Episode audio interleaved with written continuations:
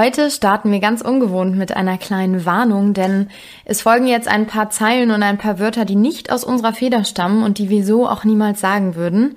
Aber hört selbst hin. Ich schneid euch jetzt mal die Arme und Beine ab und dann fick ich euch in den Arsch, so wie ihr es mit den Kleinen macht. Ich bin nur traurig und nicht wütend. Trotzdem würde ich euch töten. Ihr tötet Kinder und Föten und ich zerquetsch euch die Klöten. Ihr habt einfach keine Größe und eure kleinen Schwänze nicht im Griff. Warum liebst du keine Möse, weil jeder Mensch doch aus einer ist? Wo sind unsere Helfer, unsere starken Männer? Wo sind unsere Führer? Wo sind sie jetzt? Jetzt könnt ihr euch einmal kurz Gedanken machen, was ihr empfindet, wenn, wenn ihr diesen, diese Wörter hört, wenn ihr diese Zeilen hört. Vielleicht habt ihr auch schon eine Ahnung, aus welcher Feder sie stammen, wer sie jemals gesagt hat.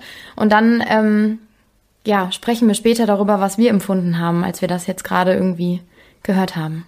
Und damit herzlich willkommen zurück zu einer neuen Folge von Dark Secrets mit mir, Nina Lenzen. Und mit mir, Frederike Goldkamp. Ja, und ähm, erstmal, ich bin schockiert. Nina hat mich vorgewarnt mit einer Überraschung. Sie würde gerne mit einer Überraschung in diese Folge ein, einsteigen. Und ich bin selber noch äh, ja ein bisschen ein bisschen geplättet. Ich habe das nicht erwartet. Ich habe nicht diesen ja, diesen Songtext erwartet. Aber Nina, ähm, ich würde mal sagen, ich gebe mal noch mal weiter an dich. Genau so ging es mir auch. Ich habe diese Zeilen gelesen und habe gedacht, das kann ich irgendwie nicht glauben. Und dann habe ich sie mehrfach laut irgendwie mir selber vorgesagt und bin immer zu einer Erkenntnis genommen und äh, gekommen. Und das war eigentlich auch die Erkenntnis am Ende, als dieser Song, er kam 2012 raus. Und äh, ja, die grobe Masse, die, Men die, die Öffentlichkeit war äh, schockiert, ähm, denn das sind offensichtlich meiner Meinung nach homophobe Zeilen. Also da werden Schwule angegriffen, es, die werden runterdegradiert. Es ist auch die Rede von Führer, das finde ich auch schon irgendwie grenzwertig, äh, wie auch immer das man interpretieren mag, aber es ist einfach eindeutig, dass, ähm, dass Schwule da irgendwie ganz, ganz, ganz böse beleidigt werden. Und der Interpret dieses, dieser, dieser Zeilen ist niemand Geringeres als Xavier Naidoo. Und er wurde, nachdem er es rausgebracht hat, ähm, mit Cool Savage, diesen Song, oder das Album, auf dem der Song ist, er wurde äh, sehr schnell auch dafür kritisiert und er versuchte dann auch sehr schnell zu beschwichtigen und äh, sagte nur, wer das für homophob halten würde, der würde das einfach fehlinterpretieren. Und äh, es gehe ihm hier um die Anprangerung von Ritualmorden und äh, er sei total ähm, Sympathisant von Schwulen und Lesben weltweit und hat es einfach so ein bisschen wieder abgetan. Und äh, ihr werdet im Laufe dieser Folge merken, dass er viele Dinge, äh, oftmals Kritik an sich selber, immer wieder abtut und irgendwie eine, ja, eine komische Begründung dafür haben wird. Aber wir haben uns in dieser Folge, wie gesagt, Xavier Nadu gewidmet, weil das nicht das einzige Mal ist, dass er irgendwie angeeckt ist, dass er kritisiert wurde, dass er sehr grenzwertige Kommentare von sich gegeben hat, Songtexte produziert hat und äh, auch Interviews gegeben hat, die vielleicht nicht immer so so richtig waren. Und äh, wir reden darüber, wie dieser Künstler, dieser dieser Pop Künstler, der eigentlich ja mit seiner Stimme, also ich meine, ich habe Gänsehaut bekommen jedes Mal, wenn ich eins seiner Songs gehört habe und immer wieder gedacht habe, der ist einfach ein Ausnahmekünstler, der ist super. Auch oft waren seine Songtexte ja sehr schön, also anfangs, ne, die waren natürlich immer sehr schwulstig und sehr so bedeutsam irgendwie und bedeutungsschwanger schon fast, aber die hatten irgendwie dann doch immer eine diepe Message, so fand ich. Aber irgendwann fing er an, sich äh, vor den Augen der Öffentlichkeit immer weiter zu radikalisieren. Also man merkt und das das werdet ihr auch hören jetzt im Laufe der Folge, dass es so Etappen gibt, ähm, wo man eigentlich schon hätte merken müssen, okay, es geht in eine ganz, ganz komische Richtung. Er, er wirbelt so ein bisschen ab und äh, schwurbelt da herum. Und am Anfang hat man es vielleicht nicht ernst genommen, aber es wird über die Zeit immer schlimmer. Alle schauten ihm dabei zu, also sowohl seine Fans als auch irgendwie Kollegen und andere Künstler. Und wir fragen uns natürlich heute, wie das überhaupt passieren konnte. Wie konnte es so weit kommen? Ähm, er hat sich dann auch irgendwann, um das schon mal vorwegzunehmen, entschuldigt. Ähm, das ist auch der Anlass, warum wir heute diese Folge machen. Aber erstmal fragen wir uns natürlich, wer ist Xavier Nadu überhaupt? Wo ist er aufgewachsen? Wie, wie ist er groß geworden? Und gibt es vielleicht schon in seiner Kindheit einige Momente, einige Key-Momente, die vielleicht irgendwie schon ein bisschen der Grundstein waren für, für, den, für das, was er jetzt ist. Ja, und vor allem auch diese zentrale Frage, wie konnte so ein gefeierter Popstar zum Anführer in Anführungsstrichen einer rechten Szene werden oder zum Aushängeschild, zum Symbol. Ähm, Und darüber wollen wir sprechen, wie Nina schon sagt. Und äh, wie wir es gerne tun am Anfang einer Folge, gucken wir uns natürlich auch mal seine Kindheit an. Also Xavier Kurt Naidu ist am 2. Oktober 1971 in Mannheim geboren. Seine Mutter und sein Vater sind südafrikanischer Abstammung und kamen nach Deutschland. Sie, die Mama, arbeitete als Schneiderin und ähm, er als Industrieschweißer. Xavier selbst wuchs ähm, in Mannheim auf, weil er da ja auch geboren worden ist. Und er erzählte, dass er dort immer aufgrund seiner dunklen Hautfarbe immer und überall auffiel. Er wurde als kleines Kind gehänselt und in einem Interview mit dem Stern 2015 verrät er, dass er als Kind Lenor genannt wurde. Und Lenor, also L-E-N-O-R, bedeutet Leibeigener ohne Rechte. Und das war das erste Mal, wo ich echt schon äh, schlucken musste, weil ich finde, das ist ziemlich krass, dass der als Kind so beschimpft worden ist. Zu diesem Zeitpunkt muss er ungefähr so sieben oder acht gewesen sein.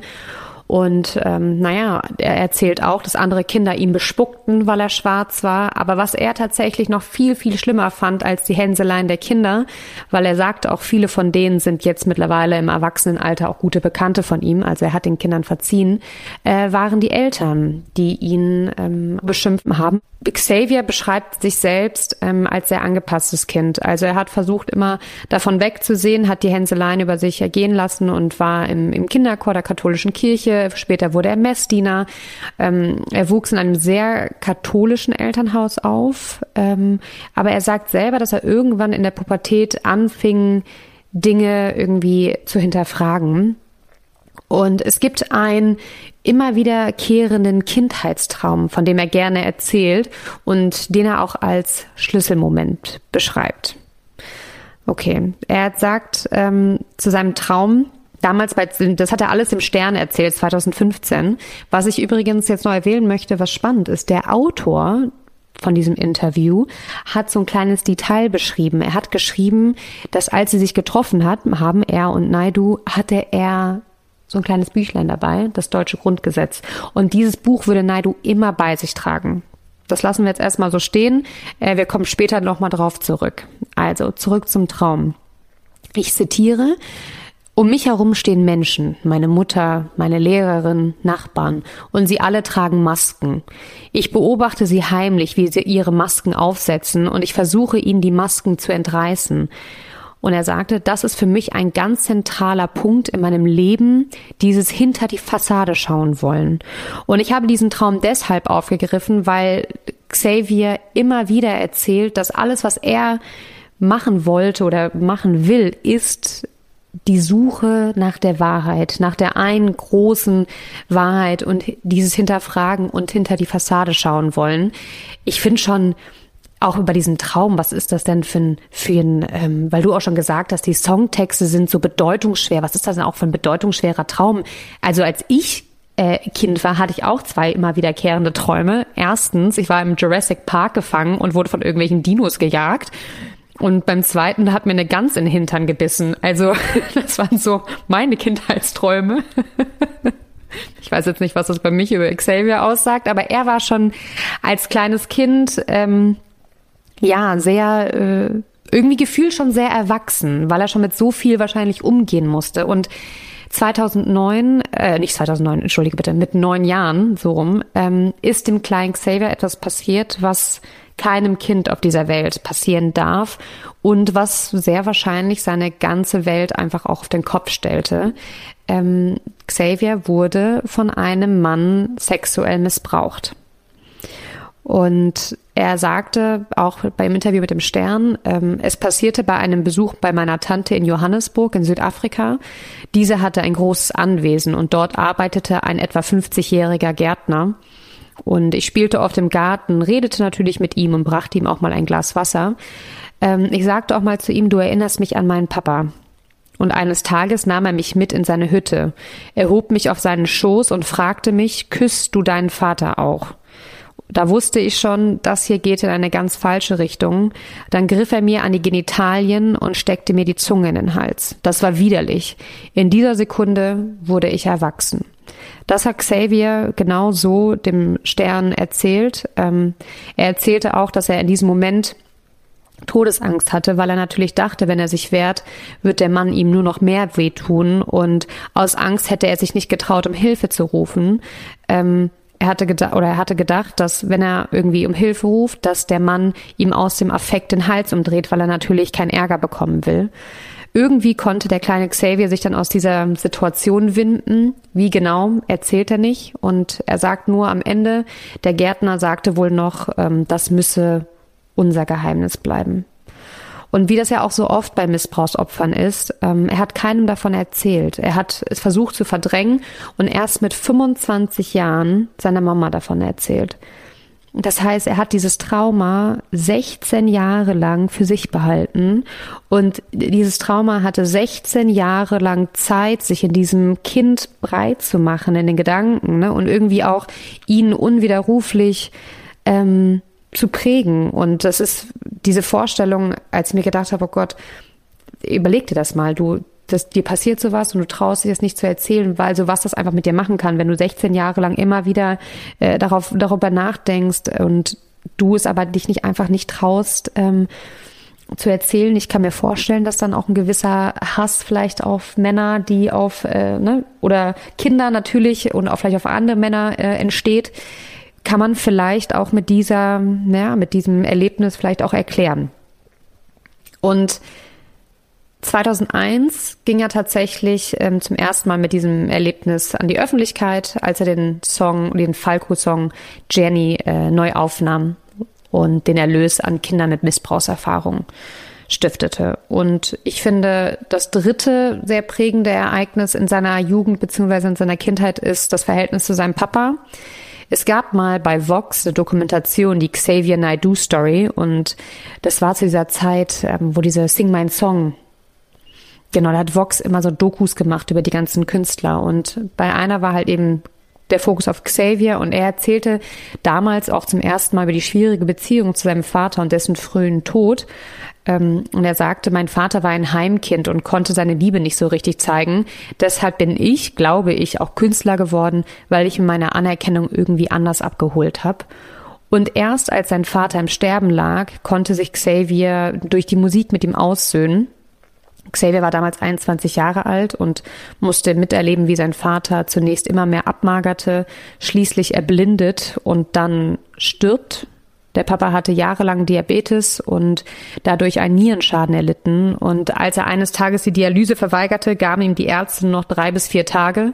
Xavier erzählt halt, dass er noch elf Tage gelebt hat, mehr oder weniger oder überlebt hat.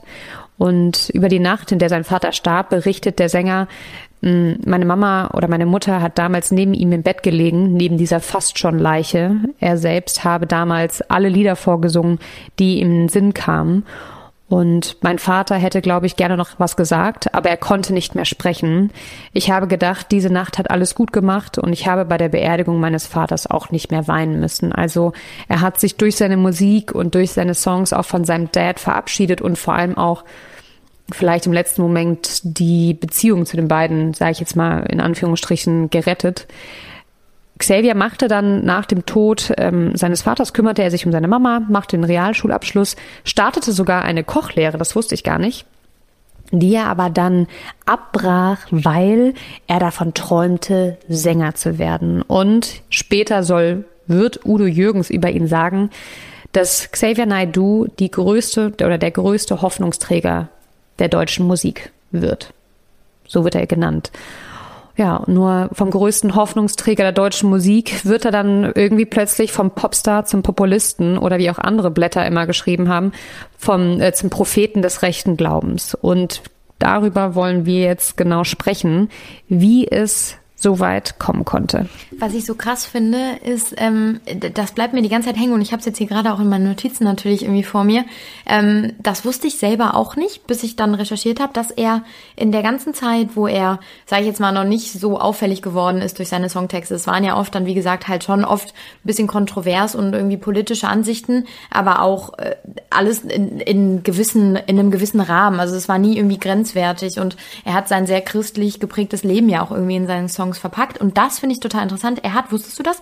Der hat nie Autogramme gegeben, ähm, weil er das wie Götzenanbetung gesehen hat. Also der wollte von seinen Fans nicht auf diese Art und Weise in Anführungsstrichen verehrt werden und hatte da schon immer eine klare Haltung irgendwie zu. Und das wiederum finde ich ja irgendwie ganz cool eigentlich, ne? Dass er so seinen eigenen Kopf hat und gesagt hat, nee, das mache ich nicht und ich bin hier auf diesen Hype irgendwie, auf diesen Hype-Train, da springe ich nicht mit auf und es gibt keine Autogramme von mir, weil ich das irgendwie nicht cool finde.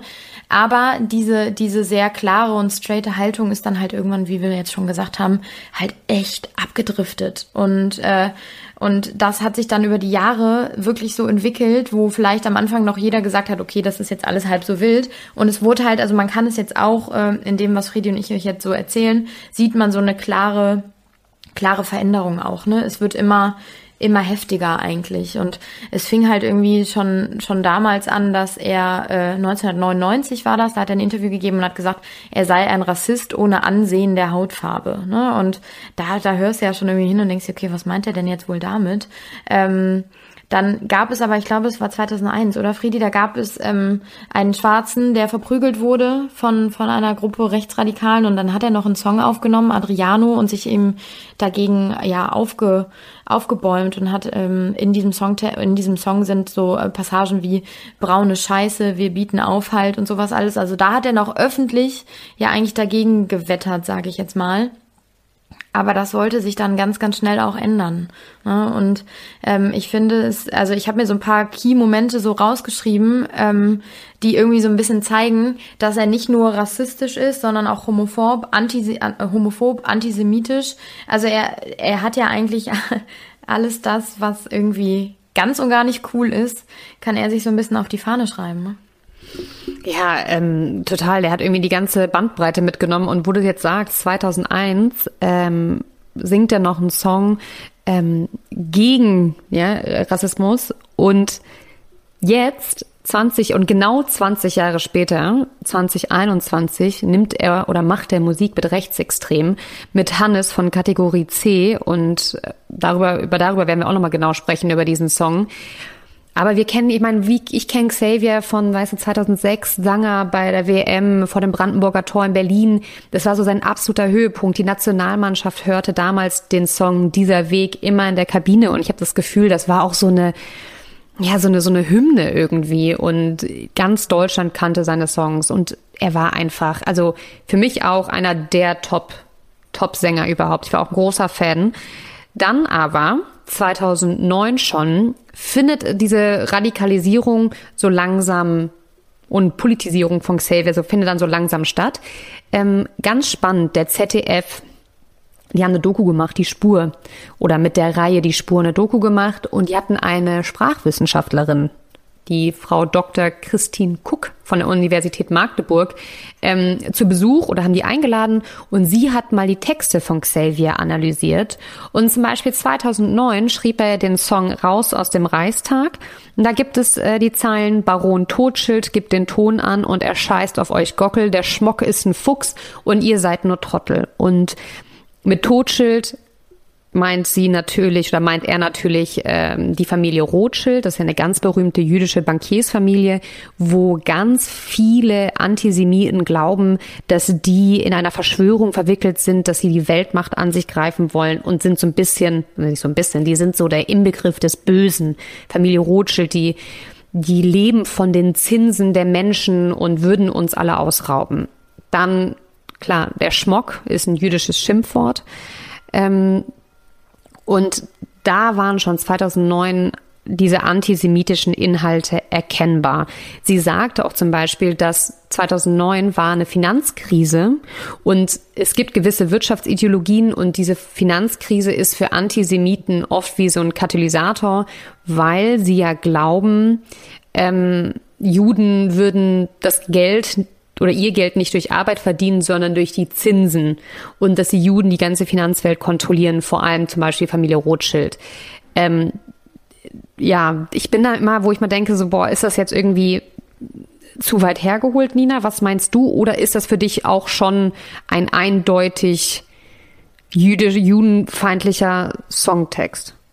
Ich glaube tatsächlich, dass die Menge es bei ihm jetzt gemacht hat. Ne? Das war ja wahrscheinlich so wie ähm, so wie wir alle das damals irgendwie wahrscheinlich gehört haben und uns nicht weiter dabei was gedacht haben. Die Leute, die es vielleicht schon irgendwie so ein bisschen kritisch gesehen haben, haben das irgendwie als, ah ja gut, dann hat er einfach so ein bisschen dahergesagt. Es ist ja auch künstlerische Freiheit bis zu einem gewissen Grad, aber wo hört das dann auf? Ne? Und das ist ja immer so ein bisschen das Problem. Und ich glaube tatsächlich, dass das jetzt rückblickend ist das so leicht zu sagen, oh mein Gott, das war scheiße und das war nicht richtig, weil das war ja im Prinzip der Anfang, ne? Ab da kam ja immer weiter wiederkehrende, ähm, auch durchaus gefährliche Sachen dann irgendwie vor. Ne? Also das war ja noch so ein bisschen, wo man sagen könnte, ich finde es absolut nicht richtig persönlich, aber da hätte man noch sagen können, okay, ist grenzwertig, aber gut, okay, hat er jetzt irgendwie in seinem Song verpackt, weil Finanzkrise betrifft viele Leute und irgendwie, vielleicht ist er wütend auf die Gesellschaft, I don't know. Aber ähm, dann geht's ja weiter, er ist immer weiter in diesem Sumpf drin. Und das ähm, Interessante dabei finde ich einfach, dass zum Beispiel 2010 verdient er ein Echo und tourt weiter durch die Republik und parallel ähm, schwurbelt er da schon auch manchmal in irgendwelchen Interviews rum und äh, man sieht also eben diese zwei parallelen Wege. Also einmal dieses, okay, er wird, er radikalisiert sich immer weiter und diese, diese Parallelwelt nebenher, dass er irgendwie super beliebt ist, dass er, dass er durch die ganze Welt quasi ja irgendwie seine Songs präsentiert, dass er in den Charts immer vertreten ist, dass er 2011 dann zum Beispiel auch Juror bei The Voice wird, also, also ein sehr ähm, angesehenes Magazin oder Format mit Musik und ähm, zur selben Zeit, also auch 2011, sitzt er zum Beispiel dann im Morgenmagazin bei der ARD und erzählt so Sachen wie Deutschland sei seit dem Zweiten Weltkrieg ein besetztes Land. Und als dann der Moderator so fragt, hä, was, hä, was gibst du denn da von dir, kommt als Erklärung dann eine These, die ähm, man dem Reichsbürgermilieu auch zuschreiben kann. Denn er sagt, Deutschland hat keinen Friedensvertrag und dementsprechend ist Deutschland kein echtes Land. Und äh, das schockt natürlich in dem Moment die ganze Talkrunde, die da sitzt, aber auch alle Zuschauer vor den Fernsehern, weil man irgendwie sich denkt, okay, wie kommt er denn jetzt auf die, auf die Nummer? Und merkt euch das mal, dass er sagt, äh, Deutschland sei kein echtes Land, weil das wird äh, bei einem ähm, Ereignis ein paar Jahre später nochmal ganz interessant. Ähm, ja, dann im, äh, ein Jahr später kommt halt eben dieser Song mit Cool Savage, wo er sich homophob äußert. Den, den Text habe ich ja eben am Anfang ähm, ein paar Zeilen vorgelesen. Und dann kommt eigentlich, ja, willst du was sagen? Fredi hat noch ja, einen Einwurf. Ich habe noch einen Einwurf und zwar nochmal zu diesem ähm, 2011, wo er die Existenz der BRD in Frage stellt. Wir haben euch oder wir werden euch die Links in die Show Notes packen. Schaut euch das an. Das, das Gesicht der ARD-Moderatoren, also das, denen ist alles aus dem Gesicht gefallen. 2015 im Interview mit dem Stern, diesem besagten Interview, wird er natürlich auch darauf angesprochen, ne? Irgendwie, die sagen zu ihm oder werfen ihm vor, Anhänger einer Verschwörungstheorie zu sein, und zwar der Verschwörungstheorie, dass Deutschland kein souveräner Staat ist. Und darauf sagt äh, Xavier, und ich zitiere wieder, weil das ist am einfachsten, es ist keine Verschwörungstheorie. Der Historiker Professor Dr. Josef Foschepot ist den geheimen Vereinbarungen zwischen den Amerikanern und der Bundesregierung nachgegangen. Sie existieren wirklich. Danach dürfen die Amerikaner uns überwachen. Deutschland ist insoweit kein souveränes Land. Wir sind nicht frei. Also abgesehen davon, dass er sagt, es gibt keinen Friedensvertrag, ähm, sagt er halt auch, dass wir noch überwacht werden und dadurch halt eben nicht frei sind. Und tatsächlich hat dieser Professor 2012 ein Buch geschrieben, Überwachtes Deutschland, Post- und Telefonüberwachung in der alten Bundesrepublik. Und das ist eigentlich äh, ganz spannend. Also ich gebe euch mal eine kurze Zusammenfassung. Der Historiker stellte in seinem 2012 erschienenen Buch Überwachtes Deutschland dar, wie die westalliierten USA, Großbritannien und Frankreich zur Zeit des Kalten Krieges die Postsendung und Telefonate in Deutschland kontrollierten. Demnach schlossen die Westalliierten mit der mit den Bonner Regierungen in den ersten Nachkriegsjahrzehnten zum Teil geheime Vereinbarungen, die den Diensten freie Hand, einräumten.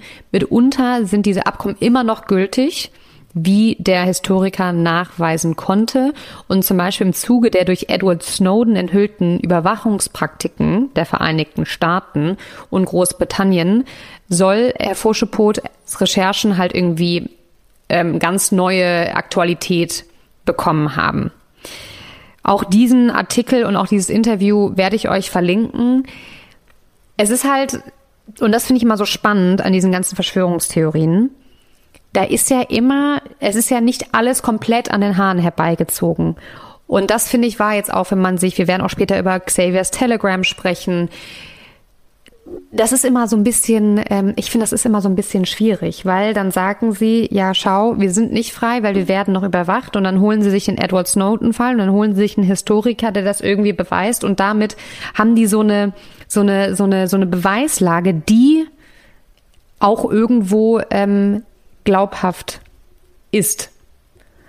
Trotzdem ist es natürlich Blödsinn, dass die BRD, ähm, dass Deutschland kein souveräner Staat ist. Reichsbürger glauben ja auch zum Beispiel, dass wir, die BRD, ein, äh, eine Firma ist, eine GmbH.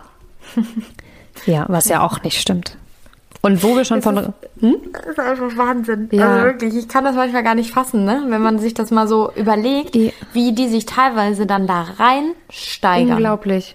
Aber ich kann zum Beispiel, was ich verstehen kann, ist, dass das so viele Menschen irgendwann glauben, weil die ja, führen klar. eine so detaillierte Beweiskette mit angeblichen Beweisen für ihre These auf, dass es auch, also, dass man sich, also es ist nicht, es ist einfach zu glauben.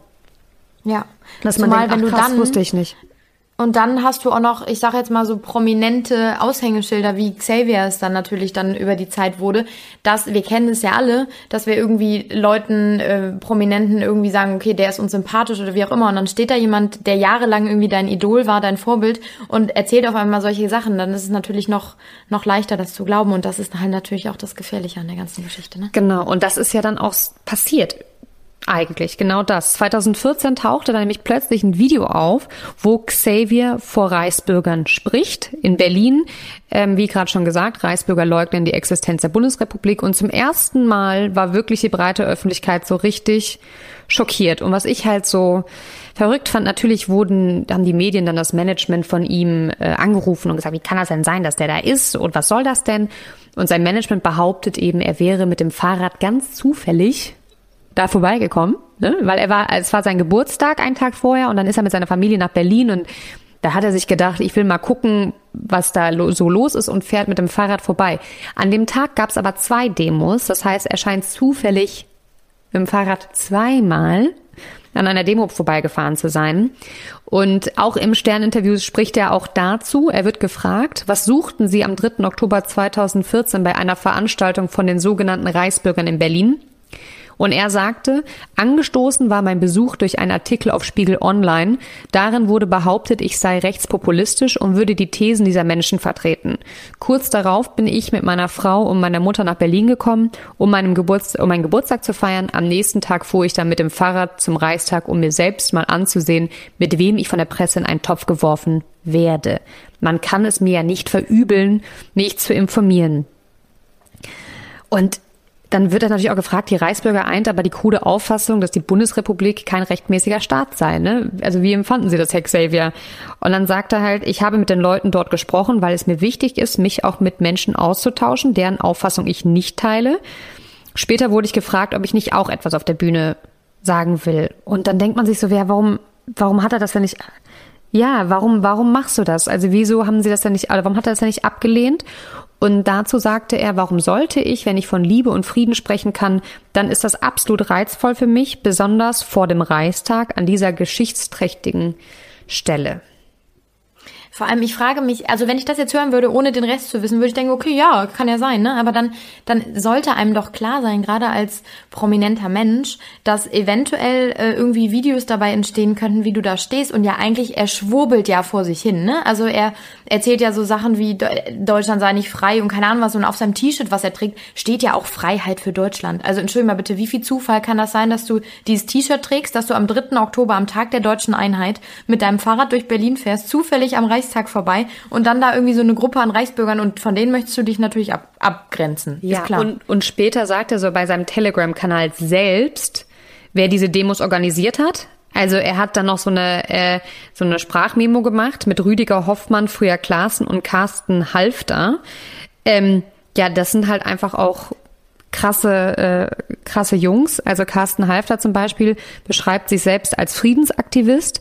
Ähm, er relativiert, relativiert aber den Krieg gegen die Ukraine, verbreitet bei Facebook und in sozialen Medien israelfeindliche Inhalte und bezeichnet die Bundesrepublik als Nazi-Verwaltungsregime. Und der Rüdiger Hoffmann, früher Klaassen, ist äh, relativ bekannt. Er hat nämlich diese Seite staatenlos.info und er sagt da, er ist, und er sitzt dann da in diesen Videos, also sehr schlecht gefilmt auch. Es, und ich, ich konnte mir sie nicht alle angucken. Also jedes Video ist mindestens anderthalb Stunden lang, wo der anderthalb Stunden lang seine Thesen zum Besten gibt. Und ich habe einmal hier was, ich will gerne wieder was zitieren.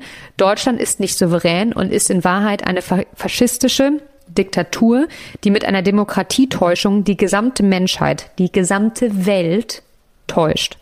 Außerdem war Rüdiger, also nee, Rüdiger Hoffmann, äh, 1992 NP, äh, NDP-Mitglied und ähm, hat einen Anschlag auf ein Asylbewerberheim oder war mit dabei, mitorganisiert und saß deswegen einfach auch wegen versuchten Mordes im Knast.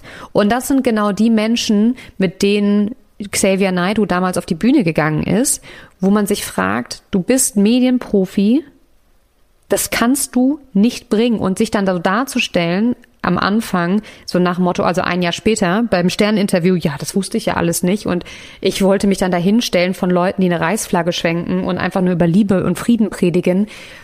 Wie du schon sagst, äh, finde ich ein bisschen, hm, ist klar. Zumal dass er ja auch bei in seinem Telegram-Account dann 2020 eben diesen Rüdiger Hoffmann als wahren Helden bezeichnet. Ne? Also du siehst schon, dass sich das da irgendwie auch durchzieht wie so ein roter Faden, dass er nicht zufällig da vorbeigekommen ist und zufällig dieser Rüdiger Hoffmann damit am Start war. Also da war schon vorher irgendwie äh, der Kontakt da und der bestand auch wahrscheinlich da weiterhin noch. Ne? Ja, der, der Rüdiger sagt zwar, ähm, betont er auch immer wieder, er habe nicht gewusst, dass Xavier an dem Tag plant zu kommen. Es kann natürlich sein, dass er es nicht gewusst hat. Es kann natürlich auch wirklich sein, dass sie sich vorher nicht kannten. Aber ich nehme dem Xavier es einfach nicht ab, dass er da äh, zufällig vorbeigekommen ist damals und ganz zufällig dann da gesprochen hat, weil ihm ist ja auch bewusst, oder es muss ihm auch bewusst sein, dass er einfach eine Art äh, Megafon ist für, für, für die Menschen und vor allem für diese, für diese Plattform. Also die Reis, kein Mensch hat sich für, vorher für ähm, diesen Rüdiger interessiert, sage ich jetzt mal. Außer die, die wirklich im Thema waren. Und dann kommt ein Xavier dahin und spricht mit denen und natürlich auf einmal kennen, kennen alle den, die sich mit dem Thema auseinandersetzen. Ja, das ist halt wieder diese, diese Gefahr von prominenten Aushängeschildern, ne? Und der Xavier war eben eins, genauso wie, da haben wir ja auch in Folge 14 schon drüber gesprochen, zum Beispiel Attila Hildmann oder äh, Michael Wendler. Also das waren ja so die drei deutschen Anführer quasi, sage ich jetzt mal, was dieses Thema angeht. Und äh, äh, ja, also ich meine, es ist völlig irre. Ich weiß gar nicht, was ich dazu sagen soll. Ich bin während der Recherche, während du das jetzt gerade noch mal so quasi äh, mir noch mal äh, so aufsagst, ähm, dann bin ich immer wieder fassungslos, weil ich irgendwie denke, okay, das ist passiert und kurz danach ist er Gastgeber bei Sing meinen Song und ist irgendwie so quasi auf dem Höhepunkt seiner Karriere und man fragt sich so, wie kann das sein? Wie kann dieser Mensch immer noch so eine positive ähm, Plattform ja auch bekommen, ne? Indem er da eben diese ganzen Shows macht und sowas alles.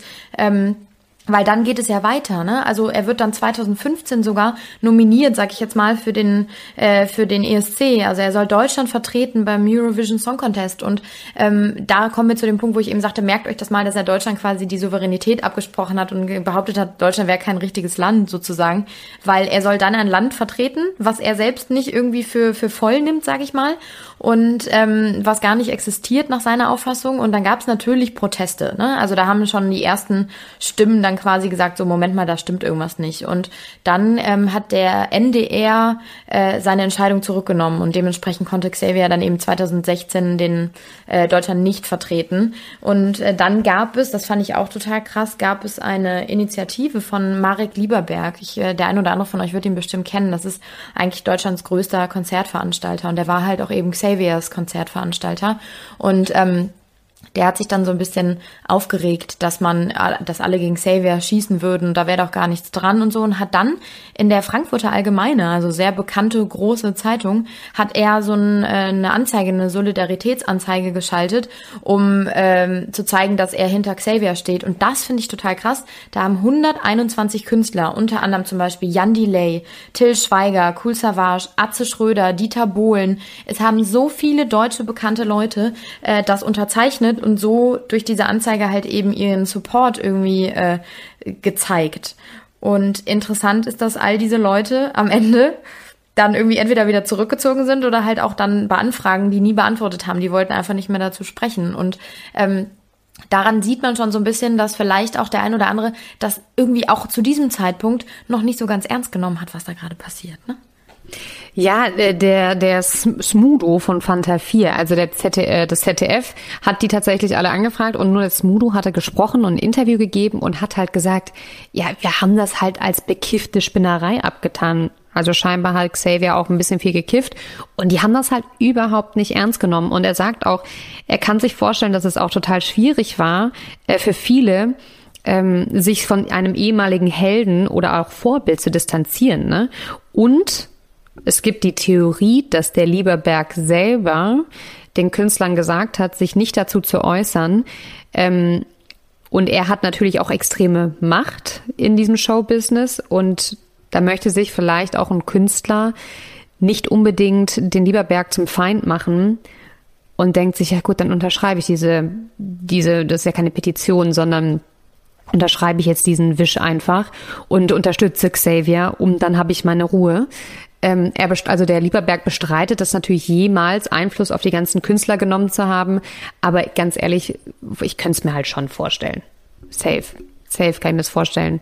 Und zwar, es geht ja noch weiter. 2017, ähm, der Song Marionetten wird auch äh, als antisemitisch und verschwörungsideologisch kritisiert. In diesem Jahr, 2017, kriegt, kriegt Xavier aber eine eigene Show bei Sky.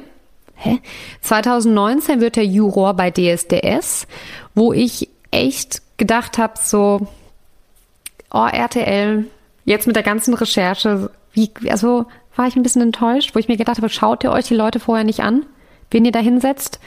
Ein bisschen mehr recherchieren, weil ich meine, zu dem Zeitpunkt also er hat ja über die Jahre antisemitische Texte verfasst. Er hat die Existenz der BRD in Frage gestellt. Der hat sich mit Cool Savage homophob geäußert. Er spricht vor Reichsbürgern. Also er hat in einem Song auch schon Judenstern-Vergleich gemacht. Also der Höhepunkt war für mich wirklich 2019 wird er dann auch noch bei DSDS Juror. Und dann 2020, nur ein Jahr später, knallt's. Knallt's. ja, da hat's ja wirklich geknallt. Dann kam noch dieses Video das er bei Telegram gepostet hat, ne? Bei Telegram oder bei YouTube. Das hat er, glaube ich, auch. Das hat er, das hat er auf seinem YouTube-Kanal hat er das gepostet. Also das war zugänglich für alle und äh, da hetzt er ja eigentlich, so kann man es, anders kann man es gar nicht zusammenfassen gegen geflüchtete Menschen, ne? Und er rappt über sie. Ich habe dann den Part mir mal rausgeschrieben und sagt halt, ich habe fast alle Menschen lieb, aber was, wenn fast jeden Tag ein Mord geschieht, bei dem der Gast dem Gastgeber ein Leben stiehlt, dann muss ich harte Worte wählen, denn keiner darf meine Leute quälen. Wenn doch, der kriegt's mit mir zu tun. Und ähm, das singt er so in, in Xavier-Manier irgendwie da in die Kamera. Und ich weiß noch genau, das war 2020 und äh, das ist morgens bei uns in der Redaktion eingeschlagen wie eine Bombe. Die Leute waren dann erstmal so, oh mein Gott, was ist das jetzt hier gerade? Und ich glaube, das ist auch dieses, äh, das musste sich erstmal so, wie es ja oft im Leben ist, es musste sich erstmal so entwickeln, bis dieser große Knall kommt. All das, was vorher passiert ist, war schon im Bewusstsein der Leute, aber es war immer dieses, was Smudo wahrscheinlich auch so, so wie er es versucht hat auszudrücken, was er meinte, ist dieses, man hat das so abgetan als, ach ja, komm, Künstler künstlerische Freiheit, der ist sehr bedeutungsschwanger mit all seinen Sachen, ähm, vielleicht manchmal zu viel des Guten, aber ja, okay. Ähm, man kennt ja Xavier irgendwie doch und so ist er halt, so nach dem Motto. Und dann kam halt eben dieser Knall. Und wir saßen alle in der Redaktion damals und haben uns gedacht, ist es fake? Ist es echt? Dann haben wir das erstmal natürlich irgendwie überprüft ob das wirklich alles so sein kann, ob das stimmt, ob es von ihm kommt oder ob sich da irgendjemand einen dummen Scherz erlaubt. Und, und dann ging das weiter, ne? Und du fragst dich dann natürlich auch im, im nächsten Schritt, ähm, inwiefern berichtet man darüber, weil dann verbreitest du das ja automatisch wieder, ne? Also du kannst ja nicht darüber berichten, ohne Ausschnitte von diesem Video oder von dem, den Texten, die er da verwendet, die musst du ja irgendwie einmal erwähnen, damit jeder weiß, worum es geht. Und das ist ja wieder schon eine Verbreitung. Und möchtest du das? Also wollen wir das auch gerade, ne? Ist ja auch die Frage. Aber das eine geht leider mit dem anderen einher, sonst wüsstet ihr ja nicht, worüber wir reden würden. Und ähm, jetzt rückblickend mit der, mit der, mit dem Wissen, was man natürlich jetzt hat, ist, dass ähm, das halt irgendwie, das gehört nicht mehr zu künstlerischer Freiheit, sondern es ist offensichtlich rechte Hetze. Und ähm, das war ja irgendwie auch ein bisschen so Anfang vom Ende von Xavier, ne? Also er hat danach ja immer mehr Fans auch vergrault. Ähm, die Musik von ihm wurde irgendwo Nebensache und er hat sich immer weiter abgekapselt. Ähm, er wird dann bei allen Formaten rausgeschmissen, also DSDS zum Beispiel, alles andere wird irgendwie auch gecancelt und abgesagt.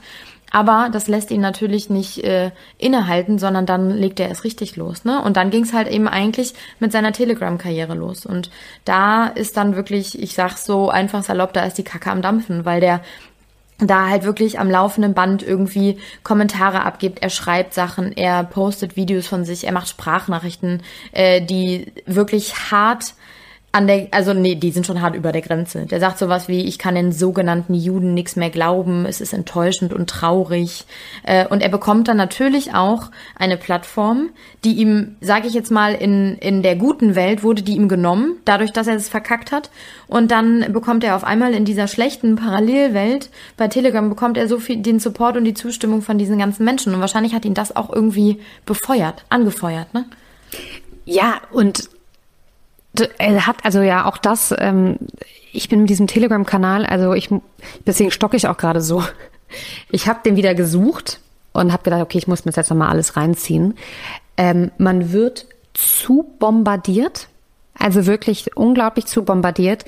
Und dann habe ich aber rausgefunden, und das fand ich wirklich spannend, dass seit Juli 2021 der Xavier da gar nicht mehr aktiv ist sondern, und das wissen bestimmt ganz wenige nur, stattdessen posten äh, ein paar rechte Köpfe auf seinem Kanal, was ja eigentlich noch viel schlimmer ist. Das bedeutet einfach, man, es gibt einen Fake Xavier auf Telegram. Also Xavier Naidu hat wirklich schlimme Sachen gepostet. Er hat auch zum Beispiel am 22.02.2021, wo er noch gepostet hat, die Protokolle der Weisen von Zion gepostet bei Telegram. Und für die Leute, die nicht wissen, was das ist, das ist eine antisemitische Hetzschrift aus Russland. Ähm, und der steht, dass, die, dass der Jude die Weltmacht an sich reißen will. Und diese Protokolle erschienen Anfang des 19. Jahrhunderts. 1923 wurden sie dann ins Deutsche übersetzt und wurden zum Dogma des, der NS-Ideologie. Also es war einfach das die Basis, die Basis des NS-Glaubens. Und ähm, das krass ist, dass 1935 ein Schweizer Gericht feststellte, dass sich dass es sich bei diesen Protokollen der Weisen von Zion um eine abscheuliche Erfindung handelt und alles, was in diesem Buch geschrieben steht, frei erfunden wurde. Und das ist aber, das hindert aber die ganzen oder die, Interna äh, die antisemitische Internationale aber nicht, weiterhin daran zu glauben, dass das echt ist. Also die Protokolle der Weisen von Zion sind nicht nur in Russland oder in Deutschland, sondern auf der ganzen Welt verbreitet und ist einfach sozusagen die Bibel oder ja, das Manifest des Antisemitismus. Das ist ganz, ganz schlimm. Da hat sich, ich habe da nämlich witzigerweise letztens noch eine Doku drüber gesehen, da hat sich einer hingesetzt und hat etwas frei erfunden. Das muss man sich mal überlegen. Hat sich hingesetzt und hat überlegt, okay, der Jude, den mag ich nicht. Ich, ich will, den müssen wir jetzt ein bisschen Schuld zu. Ähm, ähm, so, wie machen wir das denn jetzt, dass er, dass alle Menschen glauben, er hat Schuld? Und dann hat sich da ein Mensch hingesetzt und hat sich überlegt, hm, ja, die treffen sich alle zehn Jahre um treffen sich alle jüdischen Stämme auf der ganzen Welt, um ihre Weltherrschaft zu planen und so und hat darüber ein Buch geschrieben. Und dieses Buch ist einfach, ja, bis heute übt dieser Mythos von dieser jüdischen Weltverschwörung eine verhängnisvolle Wirkung aus. Das muss man überlegen. Bis heute, 121 Jahre später, ist dieses Buch einfach immer noch unglaublich gefährlich. Und Xavier. Er preist das ja an als ja. eines der wichtigsten Dokumente der Menschheitsgeschichte. Alleine das, da, das äh, sollte man als äh, normal denkender Mensch ja eigentlich mal hinterfragen, ja. dass äh, das gerade gar nicht cool ist, was da irgendwie genau. passiert. Genau, und, ne? und die, und die haben, sagen halt, ja, aber das sagt die Wahrheit, da wird das endlich mal aufgedeckt, diese ganze Verschwörung, obwohl ja einfach schon von dem Gericht festgestellt ist, dass das einfach nur reine Erfindung ist. Ähm, und Xavier postet das halt. Und er hat kurz danach aufgehört mit dem Posten. Warum, weiß man nicht. Aber ähm, es gibt halt andere, die in seinem Namen weiter posten. Und ich habe herausgefunden, dass dieser Kanal nichts Neues unter der Sonne gar nicht von ihm selber gegründet worden ist, sondern von einem Fan und der Userin Engel mit Feuer. Und sie, Engel mit Feuer, ähm, und ein anderer ganz cool, genau, und Frank der Reisende posten immer weiter schön in seinem Namen auf seinem Kanal, ohne dass was dagegen, dass man da irgendwas dagegen von unternimmt. Und ähm, man weiß halt zum Beispiel, dass Frank der Reisende Dabei handelt es sich um Frank Schreibmüller, der kommt aus Leipzig und der läuft zum Beispiel bei Neonazi-Märschen mit und hat Verbindung zur QAnon-Szene, den Gelbwesten und der Partei Der Dritte Weg. Und dem, der ist auch schon im Thüringer Verfassungsschutz äh, als Rechtsextremist bekannt. Ähm, die Person hinter Engel mit Feuer ähm, kann als Reichsbürgerin bezeichnet werden und sie postet zum Beispiel auf einen ihrer anderen Kanäle russische Propagandavideos von sich bei Telegram und die posten zum Beispiel dann auch Sprachnachrichten von Xavier, die aber schon irgendwie anderthalb Jahre alt sind und tun so, als wäre das aktuell. Und was ich halt ganz schlimm finde, ist, dass Xavier da einfach nicht einschreitet, bis heute nicht einschreitet. Und was einfach gefährlich ist, dass Xavier hat sozusagen jetzt wie so ein Gatekeeper. Er hat die Tür geöffnet zu wesentlich extremeren Menschen mit wesentlich extremeren Ideologien als er. Und ja, er ist einfach, wie wir vorhin schon gesprochen haben, wie so eine Art äh, äh, Megafon. Und wenn man sich mal bei Telegram durchklickt, und ich finde schon irgendwann wahnsinnig schwierig, Wahrheiten von Unwahrheiten zu unterscheiden.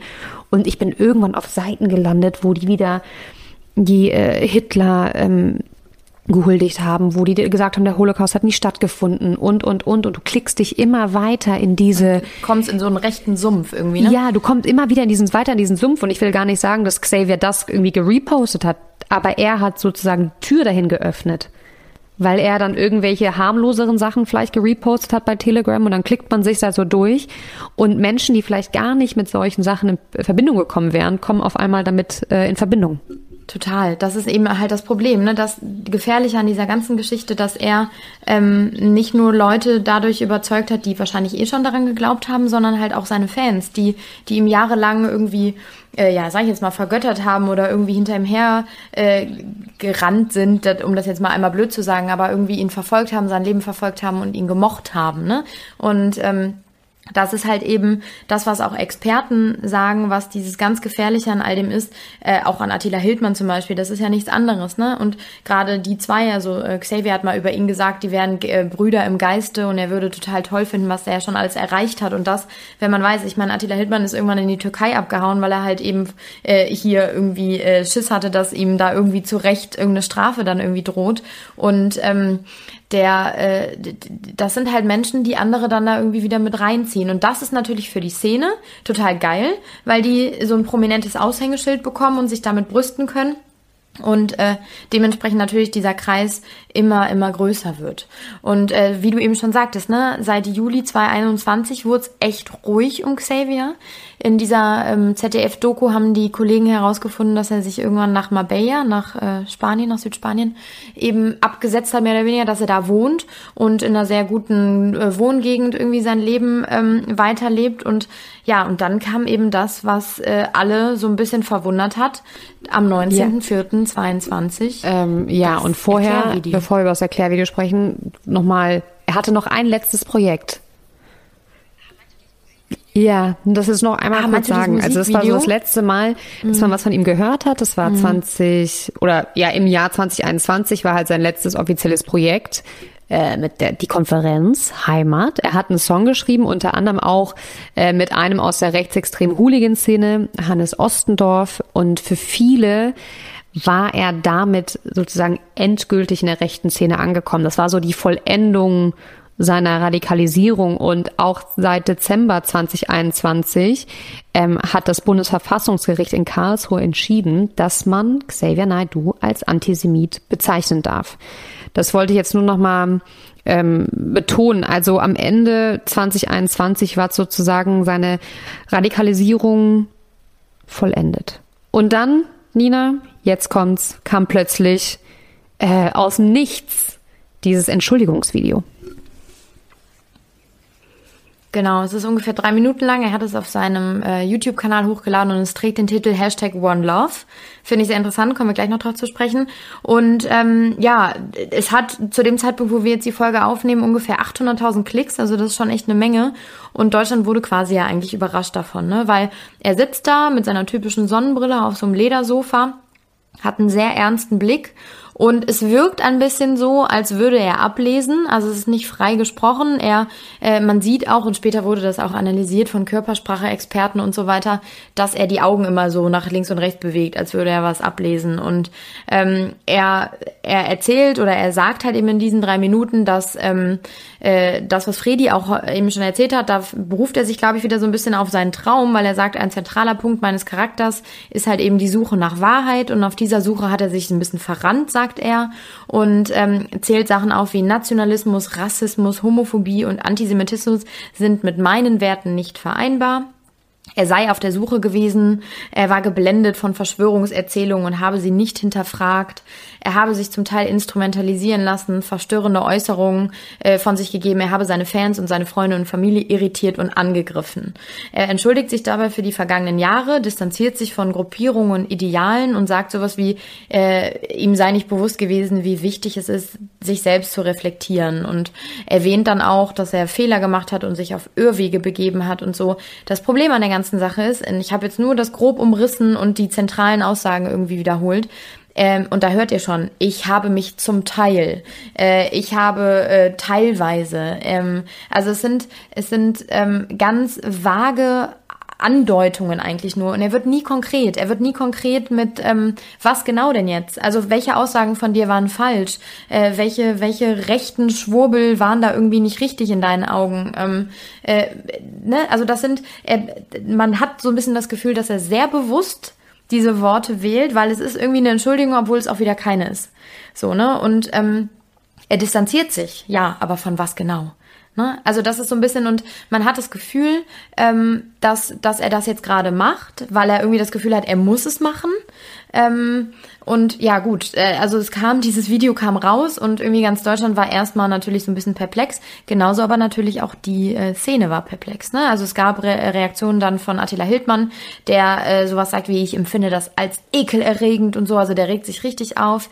Auch Michael Wendler, unser lieber Michael Wendler hat sich dazu geäußert und sagt, äh, die Aussagen wären schockierend und es gibt halt eben Verrätervorwürfe, aber auch Verwunderung teilweise und halt eben auch Vorwürfe in die andere Richtung, die nämlich sagen, er sei gezwungen worden. Und das würde auch äh, da, dafür stehen, dass er das nur abliest. Also wie so ein Erpresserbrief, den man irgendwie so in die Kamera aufsagen muss. Und ähm, ich fand es irgendwie ganz ganz spannend. Ich habe mir dann ähm, die Analyse quasi einer Körpersprache-Expertin irgendwie angeguckt und die sagt halt, man merkt schon daran, wie er da sitzt. Also er sitzt sehr angespannt, aber auch konzentriert, auffällig still. Und das wären so Sachen, da hätte ich nie drauf geachtet, dass er mit der linken Hand seine rechte ganz oft festhält. Und die rechte Hand ist so ein bisschen die die Macherhand, die Hand, die also wenn du Rechtshänder bist jedenfalls, die ähm, die Handlungsseite irgendwie äh, widerspiegelt. Und wenn man die so festhält, dann will er sich stillhalten halten und seine Handlungsseite irgendwie blockieren, als würde die wiederum irgendwie was anderes machen wollen, als würde die ihm widersprechen oder so, ne? Und ähm, er wirkt sehr gesamtkontrolliert äh, und ähm, die linke Schulter geht dabei nach oben, damit geht er wieder so ein bisschen in die Schutzhaltung. Ähm, aber ja, irgendwie hat man das Gefühl, er, er denkt, er begibt sich mit diesem Video vielleicht wieder in Sicherheit. Wer weiß warum, ne? Ob er jetzt wieder vielleicht stattfinden will, ob er wieder Konzerte geben will. Es wurde ja alles abgesagt immer in der Vergangenheit.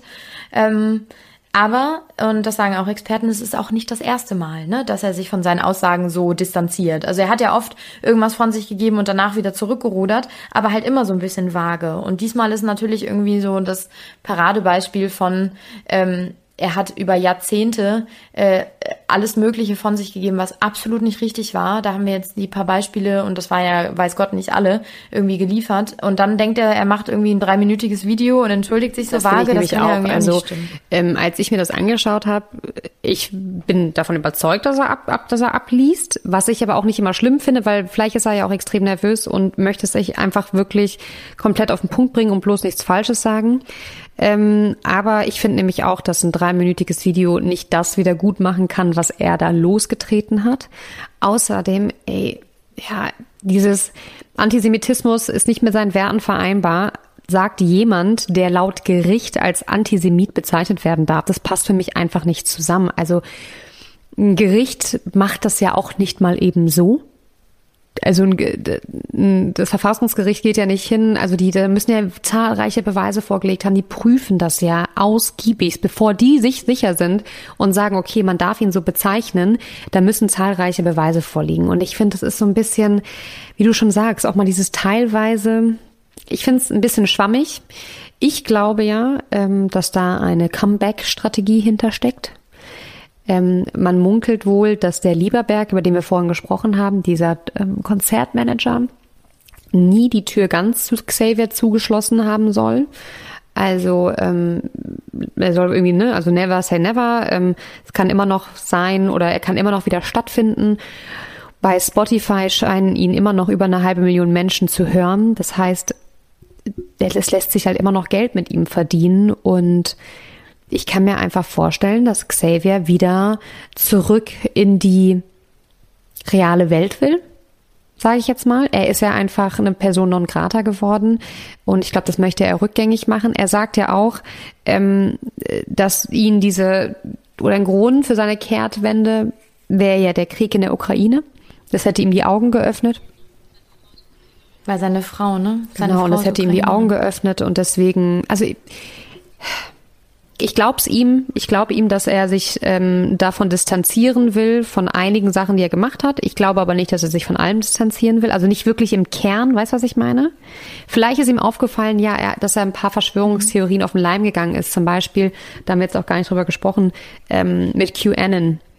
Xavier Knight, also QAnon erzählt ja auch, dass haben wir auch ja in der Folge drüber gesprochen, äh, mit den, mit den Kindern, die verschleppt werden und vergewaltigt werden das Nein, das sind doch die Kinder, die von der Elite irgendwie unter dem Central Park gehalten werden und die werden doch dann in Angst und Schrecken versetzt, weil die in diesem Zustand ein, ähm, ein Hormon irgendwie produzieren, was denen dann abge, abgezogen, also ne, quasi mit Blut entnommen wird und das wird dann den älteren Leuten gespritzt und das verspricht ewige Jugend und so. Da hat er doch so ein Video irgendwann mal gepostet, wo der die ganze Zeit in die Kamera weint und so richtig dramatisch und so, ja. Also das, ich damals, ich grins auch jetzt gerade, während ich das sage, weil ich damals das gesehen habe und so lachen musste, weil ich einfach nur dachte, wie kann man so ein Schwachsinn glauben. Und so wie du gerade sagst, wahrscheinlich oder hoffentlich hat er gecheckt, dass das alles der größte Bullshit ever ist. Ja, ich habe aber tatsächlich, als ich ähm, ähm, herausgefunden habe, dass er missbraucht worden ist als kleiner Junge, hab, haben sich die Tränen für mich auf einmal erklärt, wo ich dachte, okay, scheiße, der glaubt es wirklich.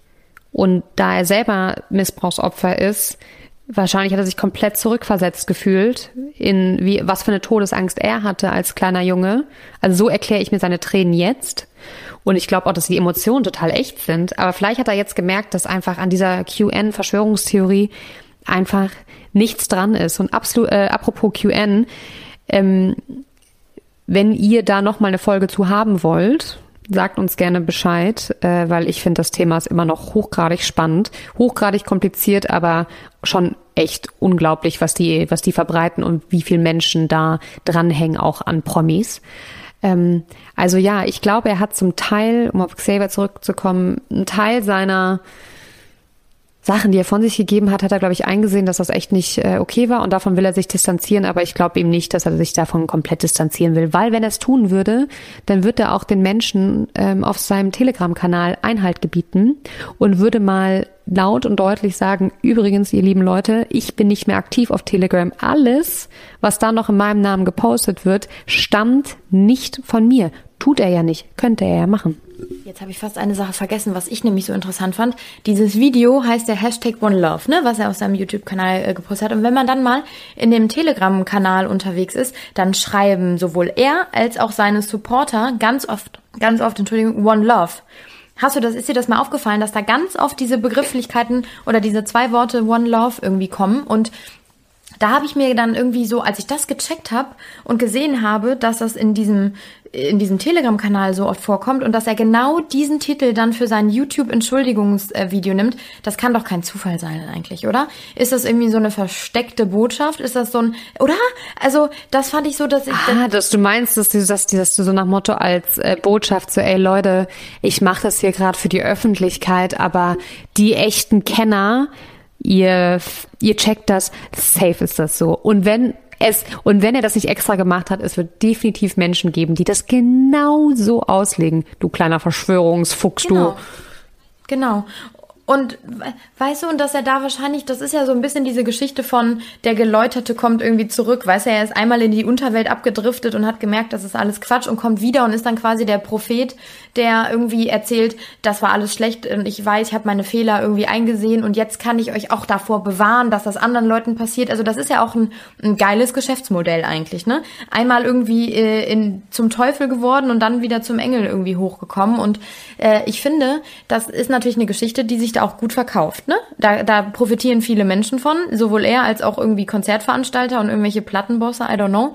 Aber ähm, wenn man das mal so richtig, richtig hinterfragt und einfach überlegt, was der in seiner, in den ganzen letzten Jahren einfach immer wieder von sich gegeben hat. Und dann kommt eben dieser dieser Titel von diesem Entschuldigungsvideo und da habe ich mir, das kann kein dover Zufall sein. Ja, ich glaube auch nicht mehr an diese, also ich glaube auch nicht an Zufälle, nicht mehr.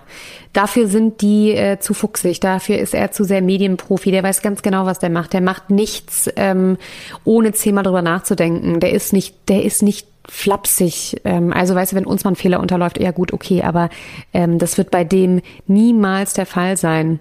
Ja, ich bin gespannt, was ihr sagt. Zu den Querdenkern und wieder zurück, zurück zur Vernunft oder ähm, ist es die Theorie von Nina, dass er einfach nur für die Öffentlichkeit versucht, jetzt sein Gesicht zu wahren, aber unter dem Hashtag One Love seinen krassen Anhängern eigentlich symbolisiert, Leute. Ich äh, bin noch, ich bin noch unter euch. Sehr schön. Es ist auch zu krass geplant. Er ist irgendwie seit Juli nicht mehr aktiv und dann kommt auf einmal jetzt mit, mit Begründung von diesem Krieg. Also das, das klingt für mich oder das wirkt für mich so, ich habe es jetzt von langer Hand geplant und das war jetzt halt ein guter Aufhänger, warum ich dieses Video mache. Ähm, aber so oder so, ich bin auch gespannt, was ihr sagt. Es gibt Experten, die tatsächlich sagen, okay, man muss es jetzt wirklich beobachten, aber wenn er diesen Ausstieg wirklich ernst meinen sollte, dann, und jetzt pass auf, kommt ein gutes Wortspiel, wird äh, dieser Weg kein leichter sein. Definitiv nicht.